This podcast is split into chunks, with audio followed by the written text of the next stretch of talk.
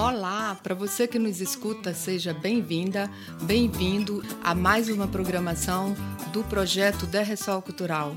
Derressol é a homenagem do SESC ao famoso pregão maranhense que faz parte da memória afetiva do nosso povo, o que inspirou esse projeto para impulsionar a cena artística local, levando ações culturais em formato online para os diversos públicos.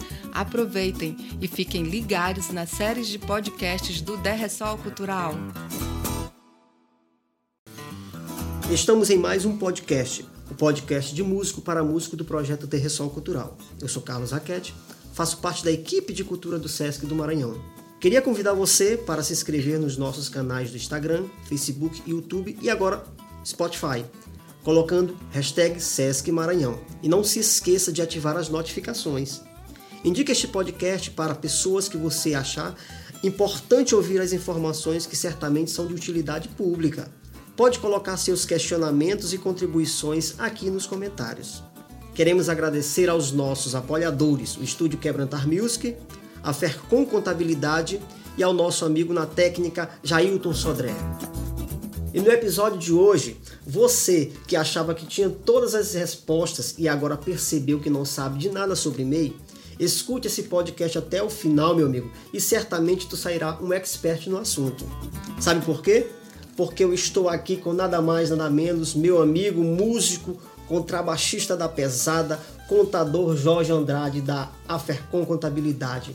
Este sim sabe tudo sobre o que é ser MEI, simples, quais as vantagens e desvantagens de ser um MEI, quais os passos que precisa ser dado para ser MEI, se paga algum valor mensal, declara imposto de renda, ele responderá se todo mundo pode ser MEI se precisa declarar o imposto de renda e muitas curiosidades para você, músico, produtor, costureiro, padeiro, motorista de app, besman e outros que precisam saber sobre o tema de hoje.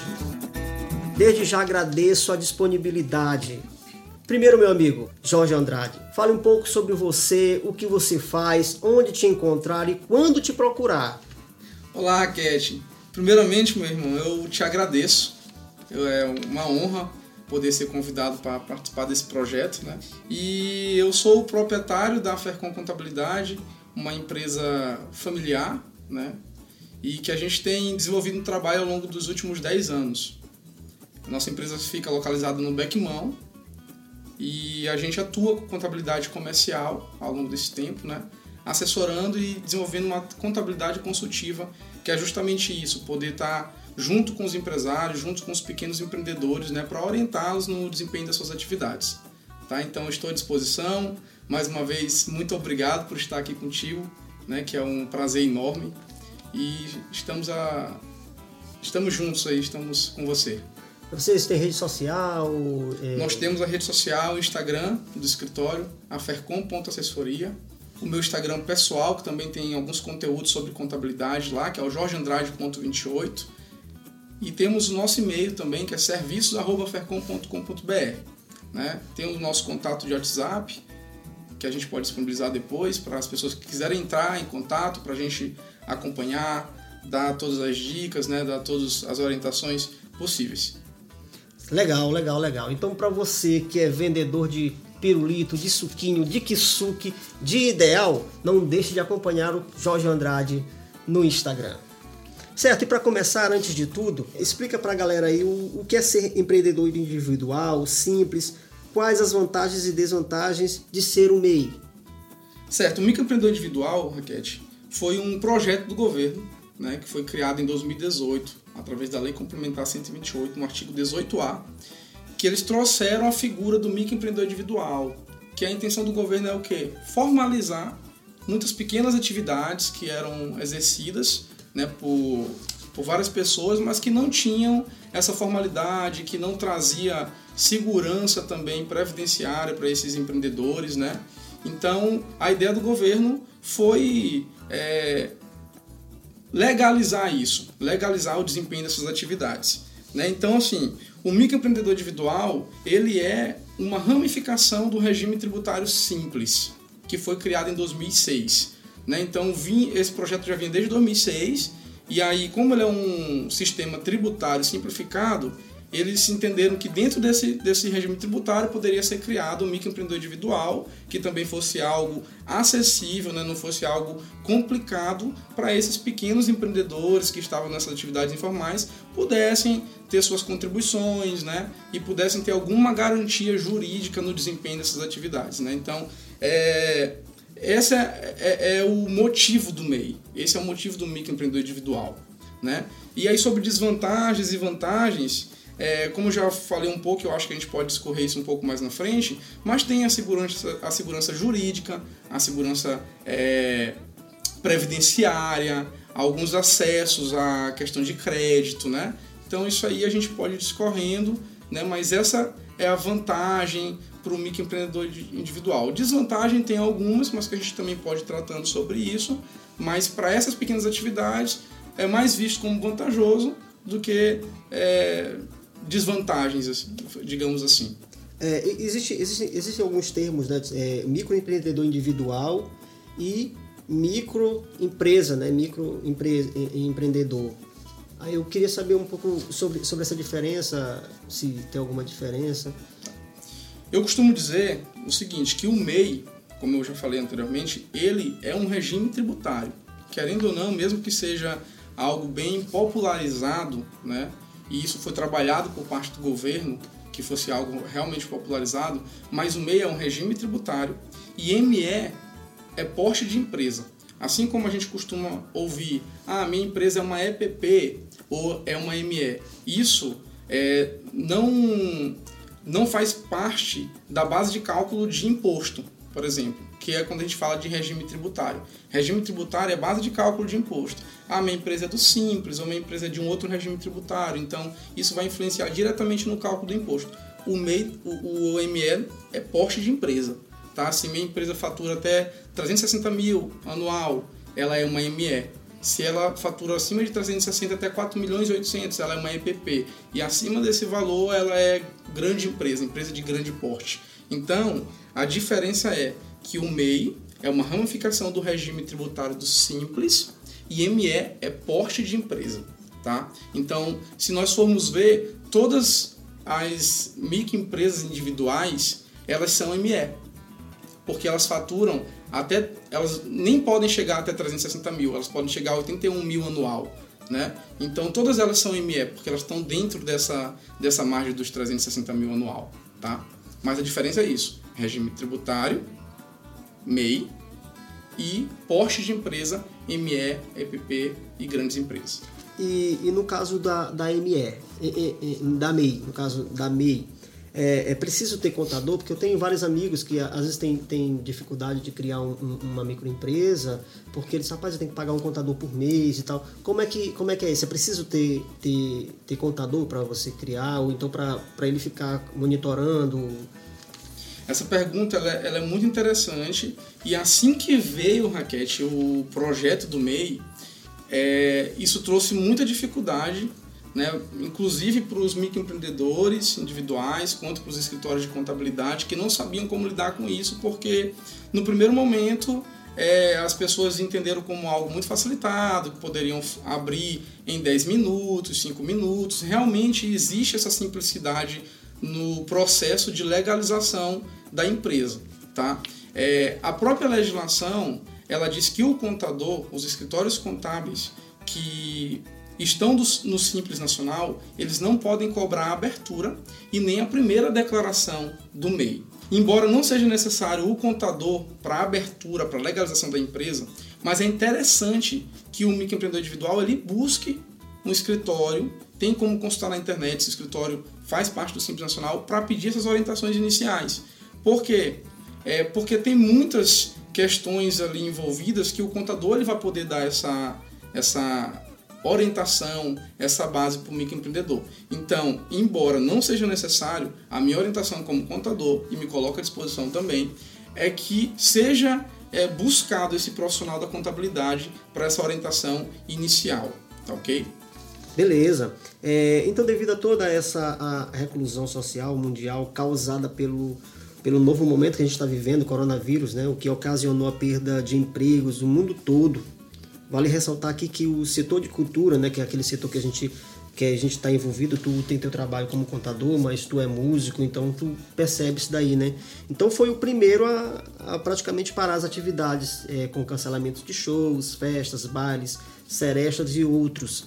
E provavelmente é o setor também a ser o último a retornar. Fora isso, muitas pessoas tiveram que se lançar no mercado e virar seu próprio empresário pois não há como esperar os empregos retornarem né, nesse, nesse todo, todo, todo momento que a gente está vivendo. Né? É, então, é, baseado nisso, é, a pessoa que criou o MEI, né, é, é, é, ela tem como conseguir crédito com o MEI e tal? Como é que, como é que isso funciona? Tá. É interessantíssimo isso porque a gente tem acompanhado nos últimos, nas últimas semanas essa luta das pessoas em relação a esse, principalmente o pessoal artista, né? A luta para voltar às atividades. É, o MEI, ele tem alguns benefícios de crédito, né? É, o acesso ao crédito ao banco, ele é para ser mais simplificado, embora não seja um valor é, muito alto das linhas de créditos, mas o acesso ao crédito ao banco através do MEI é algo que é facilitado e simplificado. Né? Então, a orientação da gente para alguns clientes que nós temos que trabalham com MEI foi que buscasse né, o banco para ver as linhas de crédito disponível para dar um fôlego né, nesse momento é, de dificuldade, de recessão econômica, né, para que eles pudessem de fato continuar suas atividades.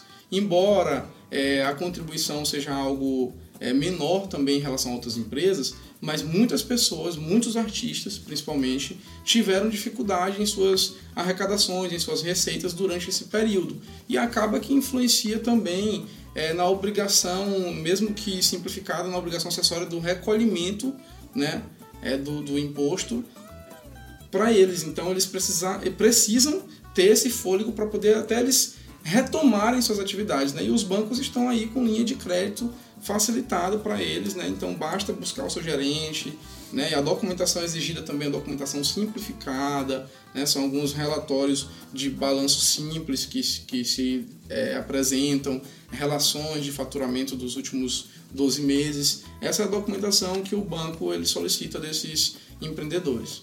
Tu falou de, de contribuição, né? Que, é, que eu acho também é, é uma preocupação também do, é, de quem trabalha é, com como microempreendedor individual, é, então, a pessoa, para ser MEI, ela precisa pagar algum valor mensal, se ela declara imposto de renda, sendo, sendo MEI? É, explica por.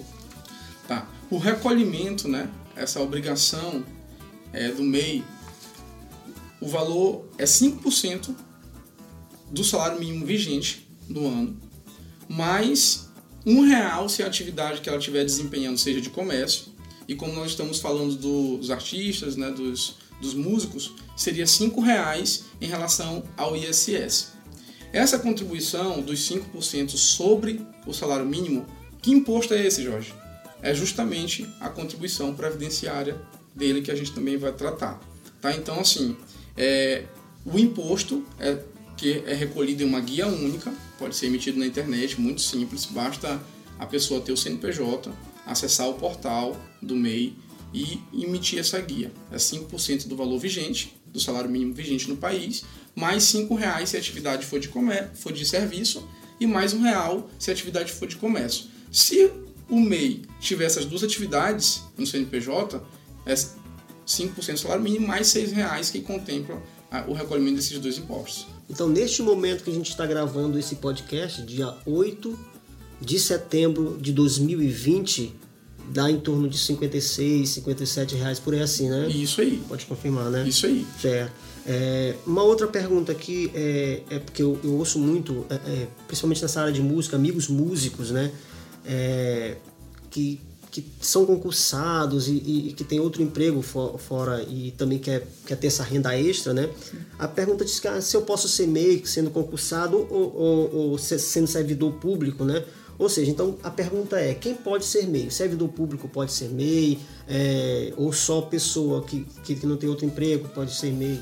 Tem algumas vedações. Né? O servidor público federal, é, pela própria legislação federal, ele já disse que o servidor público ele não poderá ser nem administrador de empresa e nem responsável pelo CNPJ. Como a gente está tratando de microempreendedor individual, logo o microempreendedor individual ele será o responsável pelo CNPJ. Então isso já é, veda um servidor público federal abrir MEI. Outra vedação quanto ao servidor público estadual aí e o municipal. É interessante que ele é, verifique no regimento dos servidores públicos da sua esfera de governo se é possível ou não.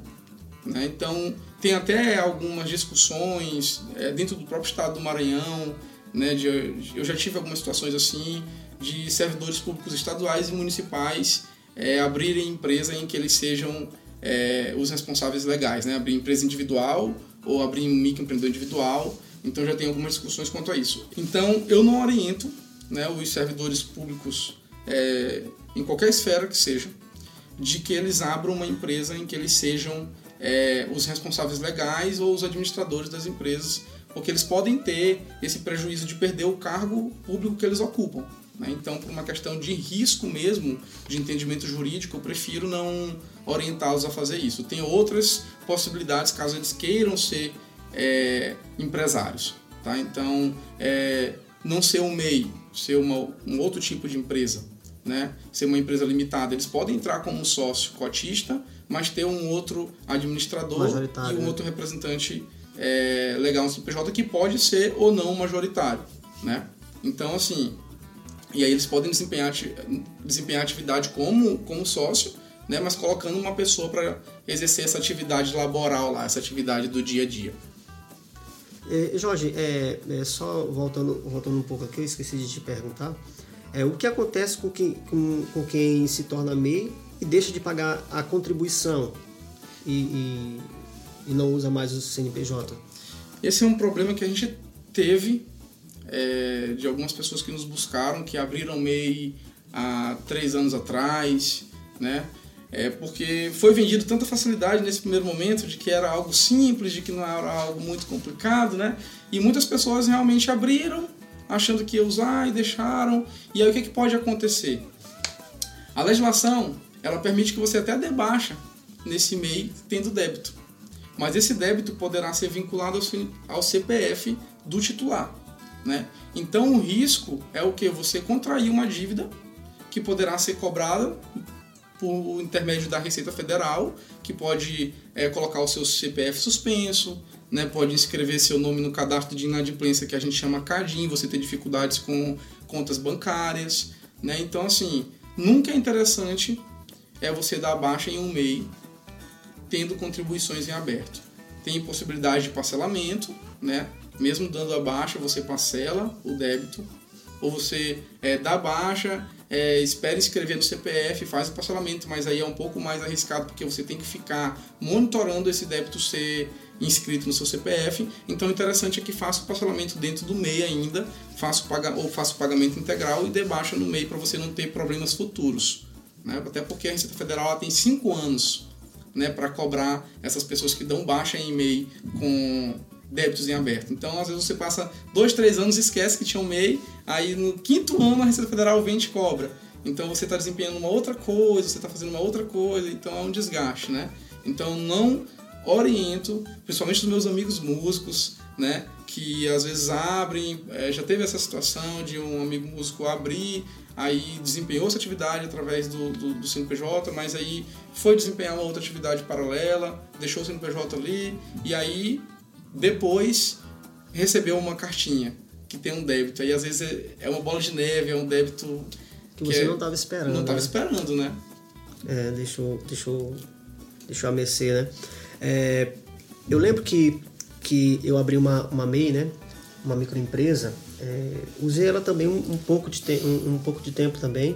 E, e eu lembro que logo quando eu abri ela, eu precisei cadastrar algumas, algumas atividades, né? algumas atividades. E, e depois eu precisei, é, quando for para tirar nota e tal, de, de, que eu fiz shows e tal, precisei tirar nota. Aí, aí eu tinha que ver se aquela atividade era referente àquela, àquele serviço que eu tinha prestado, né? Como é que funciona isso? O que, que o empreendedor deve fazer E, e se, o, é, se, o, empreendedor, o que, que ele precisa fazer se essa atividade não tiver na lista? Ele pode escolher uma outra, uma outra parecida? Como é que funciona? Tá. Aí são duas situações, né? Que você tocou que é muito interessante. Essa questão tributária é sobre, por exemplo, ah, eu tenho várias atividades, né? Se você vai desempenhar várias atividades dentro do MEI, atividades permitidas, né, que estejam no anexo, disponível pelo, pelo Comitê Gestor do Simples Nacional. Então você pode ter todas aquelas atividades ou pode ter 10 atividades que estão ali no seu CNPJ. Quando não tiver naquela lista, a sua solução vai ser você ser uma empresa de natureza jurídica empresário individual, que não é MEI, é empresário individual, ou você pode ser um empresário individual de responsabilidade limitada, que é conhecido popularmente como EIRELI, ou você pode ser uma sociedade empresária limitada, né? que hoje pode até ser só uma pessoa. Antigamente a gente explicava ela que era dois ou mais sócios, mas hoje ela tem característica unipessoal, pode ter só uma pessoa nesse tipo de empresa. Então você tem essas outras possibilidades. Só que aí já muda todo o cenário né? de recolhimento de imposto, de obrigações acessórias, né? de contabilidade, já é algo mais é, robusto. Né? Então, assim, é, é, uma outra, é um outro tipo de tratamento jurídico. Né? Mas sobre a questão dos, da emissão das notas, é, isso é, é muito importante. Então, às vezes, você tem na sua atividade do CNPJ, atividades de produção musical, que ali você pode exercer atividade como música independente no MEI. E você tem uma outra atividade de, de comércio, né? E dentro ali. Na hora de emitir a nota, primeiro, esses dois essas duas atividades são emissões de notas fiscais de competência diferente, né? Uma seria pela prefeitura e outra seria pelo estado. Né? Então você teria que emitir nota fiscal quando for de serviço pela prefeitura e quando for de comércio pelo estado. Dentro do serviço você pode ter dois serviços lá, produção musical com música independente e pode ter, pode ser pintor também, por exemplo. É, é, é tem alguma atividade de pintura. Na hora de emitir a nota fiscal, é extremamente importante que você seja orientado por um profissional da contabilidade, que você precisa colocar exatamente aquela atividade, né? Porque a atividade é prestada mediante aquela operação. Então, às vezes tem muita gente que bota assim, por exemplo, outras atividades não especificadas anteriormente. Às vezes o cara faz um monte de atividade e ele coloca tudo ali dentro, né? Então, não é interessante isso, porque enquanto mais transparência né, para o tomador e até para a própria prefeitura, que é o órgão fiscalizador nesse sentido de serviço, melhor. Né? Então, voltando na pergunta, é preciso um contador para formalizar? Não. Inclusive, o contador que está dentro do Simples Nacional pode formalizar a custo zero, a primeira declaração a custo zero, mas é interessante ter um acompanhamento por parte desse profissional, porque ele vai orientar, ele vai dar esses, esses macetes né, de como você manter o seu MEI, todo o tempo ali redondo para não te dar dor de cabeça, né? Ou, ou pagar um treinamento para um, um contador, né? Faz um contrato, pega um treinamento de como funciona para não ter essa dor de cabeça, né? Porque normalmente é, se tem, é, é, muito comum, né? Ter, ter alguns problemas em relação a questões tributárias ou até questões administrativas mesmo do próprio MEI. Pô, legal. É, Jorge, é, é então, então quer dizer que a pessoa física, ela, ela por si só pode, pode criar um, um, um MEI, né? Um MEI. É, eu queria te perguntar se, se, se existe algum site que você pode fazer isso, né? Porque eu, eu lembro que na época eu fiz o meu eu, eu, pelo Sebrae, né? Mas parece que, que mudaram. Você em casa mesmo pode abrir um MEI, não precisa do Sebrae para abrir. Entende? Como é que existe algum site que você consegue? Ah, o site é, isso é bom ter bastante cuidado, porque o site que você pode abrir você mesmo, sem custo zero, é o portal do empreendedor. Né? Ou você pode entrar também no Empresa Fácil do Maranhão, que ele vai te direcionar para esse site e vai te dar o passo a passo lá para poder formalizar o seu empreendimento. Mas existem alguns sites na internet que são intermediadores desse serviço, entendeu? E aí às vezes a pessoa faz o, o registro por esse site intermediador e começa a chegar dois boletos no teu é, é um boleto no teu e-mail, né? E é, você está achando que você está pagando a contribuição do, do MEI quando você está pagando só uma intermediação de um negócio. Eu já aconteceu isso com clientes, né? Que me procuraram, Jorge, eu estou recebendo eu tô recebendo um boleto no e-mail, mas é, eu também teria que receber um outro documento para arrecadar é, o valor do imposto, porque aqui não está discriminando qual é o imposto. Aí quando eu vou ver, é um boleto do site que intermediou a abertura da empresa, né? a abertura do, do, do MEI. Então é muito bom é, você ter esse cuidado. O site oficial é Empresa Fácil do Maranhão e o portal do empreendedor. Lá você pode fazer e você não vai ter problema com cobranças adicionais.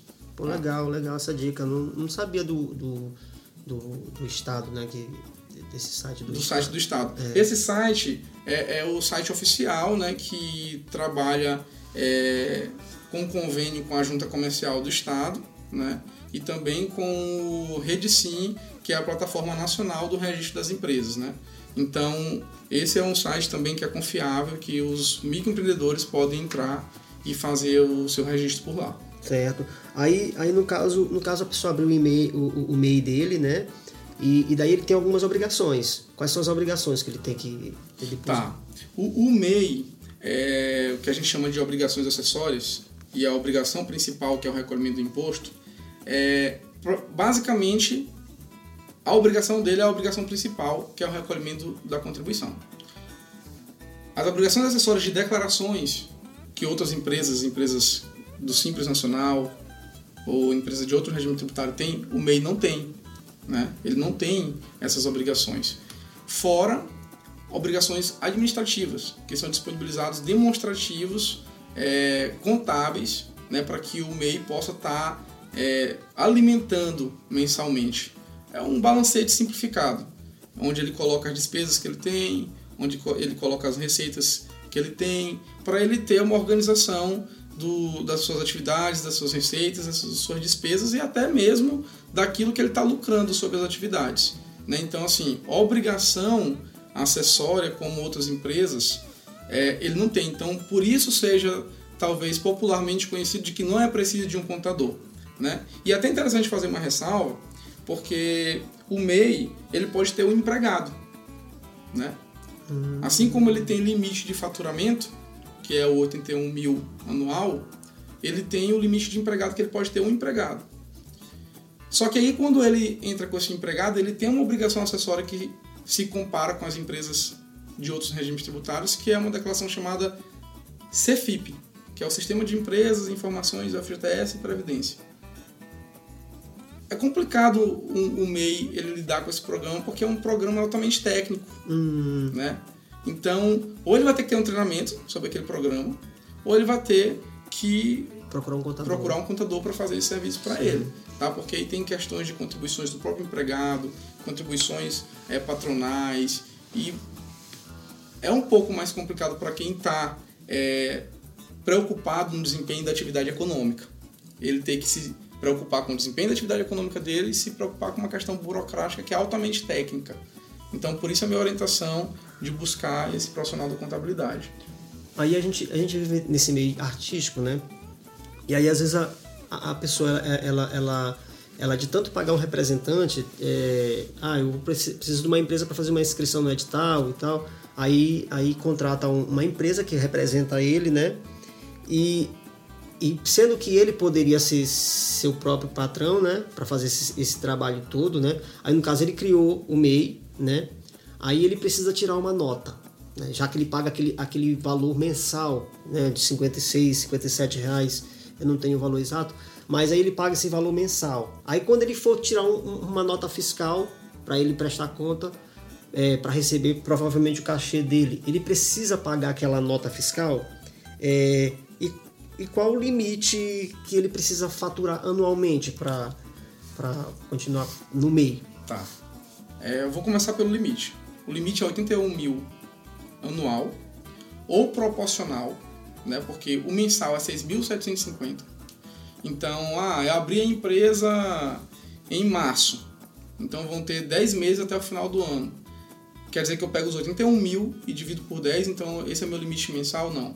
Se você abriu em fevereiro, você, em março você vai ter 10 meses, então você só vai poder faturar 67.500, certo? Porque é proporcional aos meses de abertura. Uhum. Agora, se a sua empresa foi aberta em janeiro, 2 de janeiro foi aberta a empresa, então você tem um limite anual de 81 mil, certo? Se abrir, se abrir em No meio- novembro, em novembro, Em novembro, em dezembro, por exemplo, para ficar mais simples.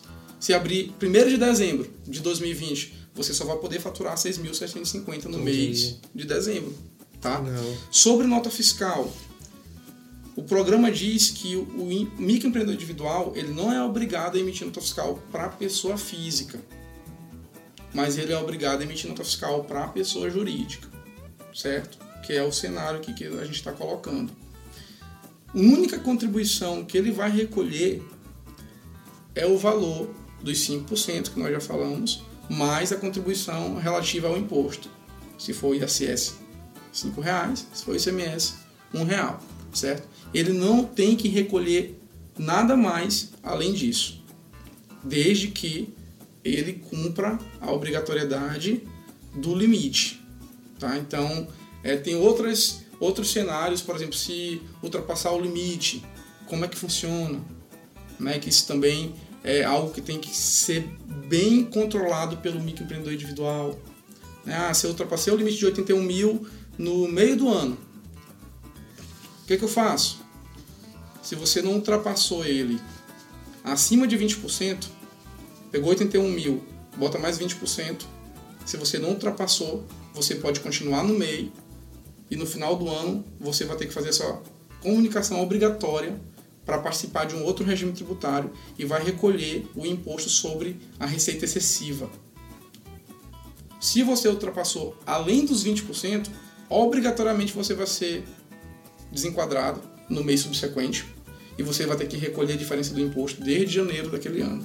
Então é um pouco mais é, é- é um detalhe um pouco mais técnico que a gente precisaria um pouco mais de tempo para explicar isso de forma prática, mas é importante que o microempreendedor individual ele se atente para essa questão do limite de faturamento dele, tá? Para que ele não tenha surpresas também. Então, nesse caso, se ele é MEI e se ele ultrapassar o limite exigido, ele deixa de ser MEI, né? O limite anual, é, não é isso? Ou mensal. Não, o, an- o anual. Ah, o O anual.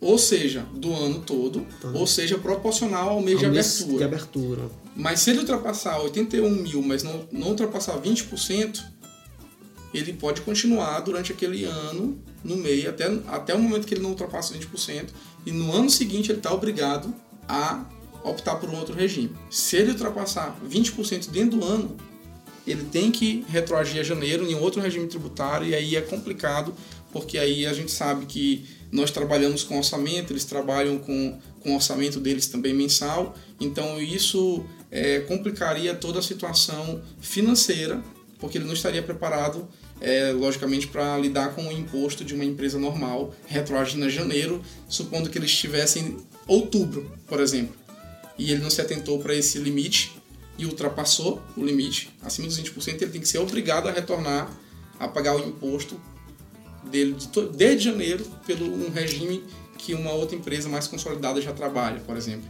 Então você sair de basicamente um imposto de 5% ao ano né, sobre o salário mínimo vigente, você pagar 6%, se tratando de serviço, sobre o faturamento daquele mês de nota fiscal emitida. Então, é um impacto tributário muito grande para o microempreendedor individual que está lidando com questões mais simples durante todo o desempenho da atividade dele. É, e quais são os impostos que o MEI paga? E, e esses e, e eles dão direito a quê pro, pro microempreendedor individual? O imposto que ele paga nessa guia é a contribuição previdenciária dele, o INSS, que dá direito para ele à aposentadoria por idade, que hoje no Brasil é 60 anos para a mulher, 65 anos para o homem. Dá direito a auxílio doença, né? dá direito à aposentadoria por invalidez, obedecendo às carências de contribuição. Tá? É, auxílio doença tem que ter pelo menos 12 meses de contribuição né, para os auxílios. 12 meses de contribuição. Para aposentadoria por idade, mesmo que o MEI é, complete 60 anos sendo mulher, 65 anos sendo homem, mas ele tem que ter no mínimo 180 meses de contribuição, que isso dá 15 anos. Então ele tem que obedecer essas carências de contribuição. Sendo mulher, ela tem- também tem direito a salário maternidade e a, e a obrigação é que ela tenha recolhido pelo menos 10 meses de carência. Né? Então ela teria direito ao salário maternidade. Tá? E os, os outros impostos é o que eu já citei, o ISS e o ICMS. Então essas, esses são os impostos e contribuições que são recolhidos na guia. Tá? É importante dizer é, também sobre a questão do imposto de renda. É interessante falar sobre o imposto de renda. Tá? É, não é que seja obrigatório, mas é interessante que ele preste as informações, porque dependendo do faturamento que ele teve com notas emitidas, né, a base de cálculo dele talvez dê acima do limite de isenção do imposto de renda, né? E além da obrigatoriedade em si, porque hoje o brasileiro no total, no todo, ele trabalha com imposto de renda muito com uma questão da obrigatoriedade da entrega. E a contabilidade consultiva, ela prega que é interessante a prestação do imposto de renda, das informações do imposto de renda, sobre uma ótica também patrimonial e financeira.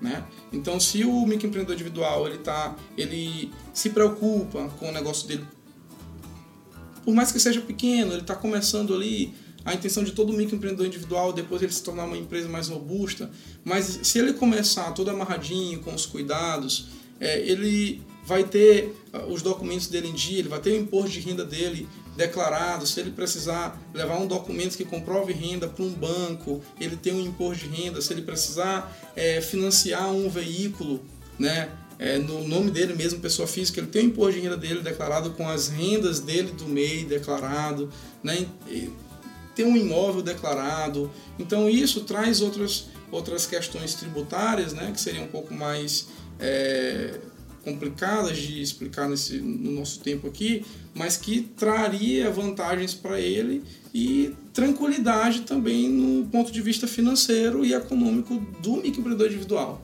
Tá? Essa, essas vantagens é, ele, ele só tem sendo o microempreendedor, pelo menos o microempreendedor individual, né? Porque a gente vê, vê que, que no meio artístico, né? Então a, o músico ele, ele geralmente não tem trabalho formal, né?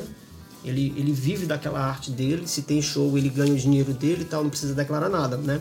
Mas aí também quando ele fica doente, aí acontece alguma um, um, imprevisto aí ele não, não tem como receber pelo INSS e tal. Então eu vejo eu vejo só como vantagem né? Além de, além disso também ah, precisa se inscrever um, é, no edital de algum evento tal um show tal. Então ele como MEI ele mesmo pode se representar né? Sim. sem ter que pagar um representante, às vezes que nem vai fazer o trabalho, é, inscrever ele da forma como ele mesmo, sendo o próprio é, produtor dele, poderia fazer, né? É, e assim, essa tua colocação é muito assertiva. Por quê? Porque com, com um olhar técnico a gente vê outras situações, outras variáveis nesse cenário, né? Então, por exemplo, às vezes uma empresa que represente esse músico paga esse músico para um determinado evento, mas é, não se tem uma relação é, profissional, uma, uma relação de emprego. Né? Então, se, se formos ver a, a, ótica tributária, a gente teria uma regularidade nesse, nesse cenário. Né? Do, de entrar uma empresa que recebe e simplesmente repassa para o músico. O músico está recebendo de imediato, é, tudo bem. Mas é como tu falou, tem outros desdobramentos que às vezes quando o músico se vê naquela situação, ele vê que realmente não não tá, não tá sendo vantajoso para ele só receber é, o valor pelo trabalho, mas se ele está é, inválido né, para desempenhar aquela atividade durante um determinado período, se ele fica doente, ele não tem o acesso aos auxílios doença. Um auxílio por, é, é uma aposentadoria por invalidez, e aí às vezes foi, foi falta de planejamento, o que foi que aconteceu? Durante todos os anos eu trabalhei, eu, eu ganhei, eu, eu supri, é, o, a minha casa, né, paguei as minhas contas, mas hoje eu não estou conseguindo, não estou podendo trabalhar e eu não tenho um, um amparo, né? Porque eu não tive essas contribuições, não era eu que estava como empreendedor, eu estava como um profissional é, informal, né, que mesmo nessa relação com uma outra empresa e ele, e ele prestando serviço como CPF, teriam obrigações é, de contribuições ali entre esse elo. Mas normalmente não é observado isso, entendeu? E aí, às vezes, o músico ele se contenta com o cachê que ele recebe por aquele trabalho, mas ele não tem uma visão futura né, sobre segurança jurídica para ele e até para a própria família, né? Porque Um dos benefícios que eu não citei aqui é o, a pensão por morte, né? que o cônjuge também é, pode se estender ao cônjuge, pode se estender a filho. Então tem uma tabela que fala sobre o período de contribuição, de contribuição e os meses que esse cônjuge e esses filhos teriam direito a, após a, a, morte, por exemplo, de, de um MEI, né, do, do titular. Então isso também é algo que precisa ser visto por esses profissionais, né? Que não é algo só de imediato, é algo também a longo prazo, né? Que é interessante ser visto. Resumindo, resumindo, né, aqui bem, bem, bem, bem na prática, eu vejo só como vantagem ser MEI, porque pagar imposto, eu estou percebendo que não é muito ruim, porque se você paga imposto é porque você está ganhando, né? Sim, no ponto de vista do MEI, né, é, o que seria desvantagem dentro do MEI? Seriam as limitações, Sim.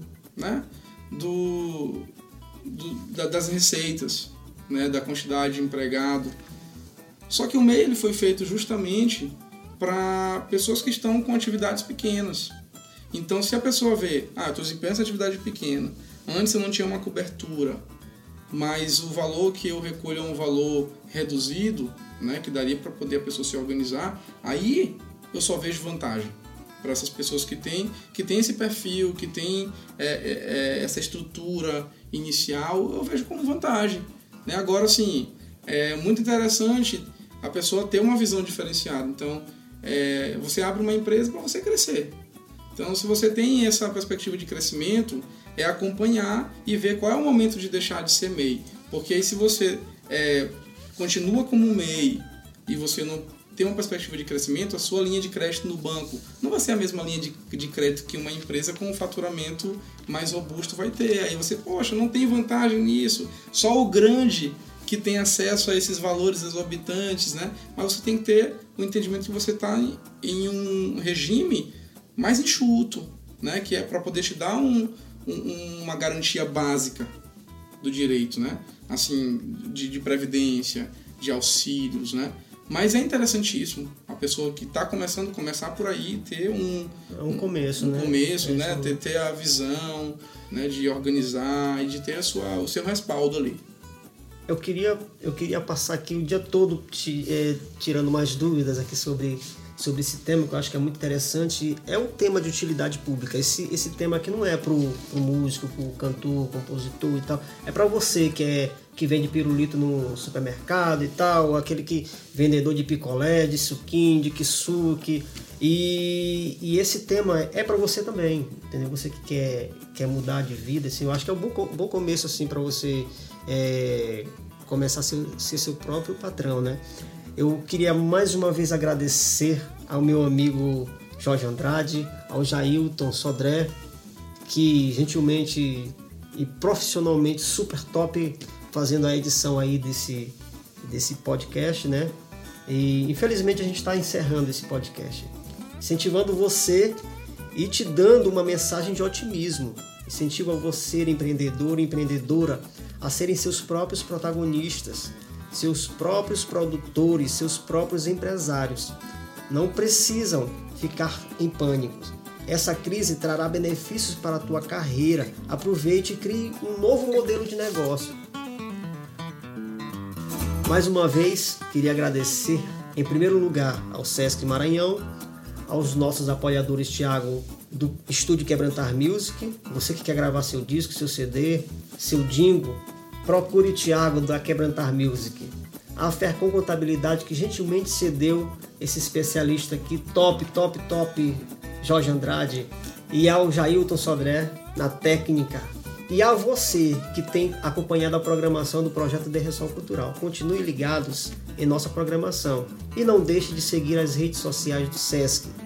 Me aguarde que em breve estarei de volta com o podcast de Músico para Músico. Até lá!